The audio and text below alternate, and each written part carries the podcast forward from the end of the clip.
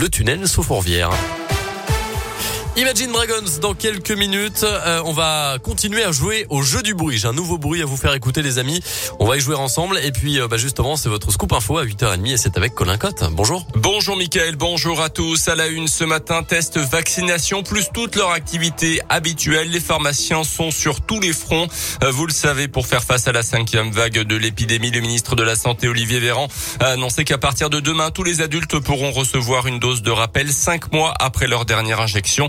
Une annonce qui a provoqué évidemment une ruée sur les rendez-vous. La plateforme Doctolib a par exemple été saturée une bonne partie de la journée et c'est bien parti pour continuer également aujourd'hui.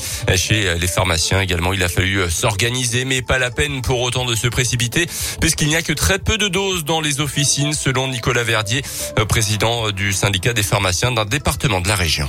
Il faut qu'on commande nos flacons, que ce soit pour le Moderna ou le Pfizer, sur un site sécurisé. Donc on ne peut commander que les mardis. On reçoit nos doses le jeudi ou le vendredi, mais de la semaine d'après, voire le lundi encore d'après. On commande de façon raisonnable. Hein. Ça ne sert à rien effectivement de, commander 20 flacons si moi dans la semaine j'en pas fait 3. Il n'y a aucune urgence à se précipiter ou à contacter votre pharmacie. On vaccinera, on fera face. Une annonce comme ça faite de façon aussi courte euh, sur toute la population, euh, on nous change tout le temps nos paramètres qu'on a du mal suivre. Le ministre de la Santé a également annoncé que la durée de validité des tests demandés pour le pass sanitaire va passer de 72 à 24 heures. Le port du masque redevient lui obligatoire dans les lieux clos, même là où le pass sanitaire est demandé.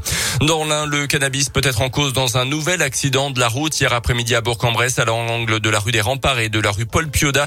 Une voiture a percuté une trottinette que conduisait un jeune de 12 ans qui portait un casque. Son pronostic vital n'est pas engagé. Le dépistage de l'automobiliste indique donc qu'il avait consommé du cannabis le matin même. Il risque 3 ans de prison, 45 000 euros d'amende pour conduite sous l'emprise de stupéfiants.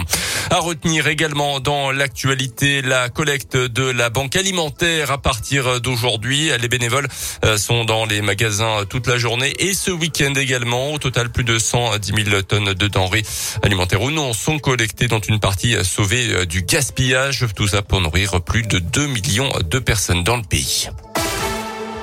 On termine avec euh, les sports, avec d'abord du euh, football et la victoire hier soir de l'Olympique lyonnais en Ligue Europa, cinquième journée de la phase de groupe.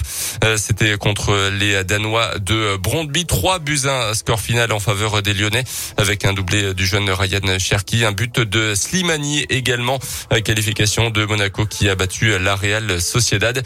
Par contre, défaite de l'Olympique de Marseille en Turquie, c'était sur le terrain de Galatasaray. De son côté, le FBBP joue ce soir contre une équipe de National 2 en huitième tour de la Coupe de France.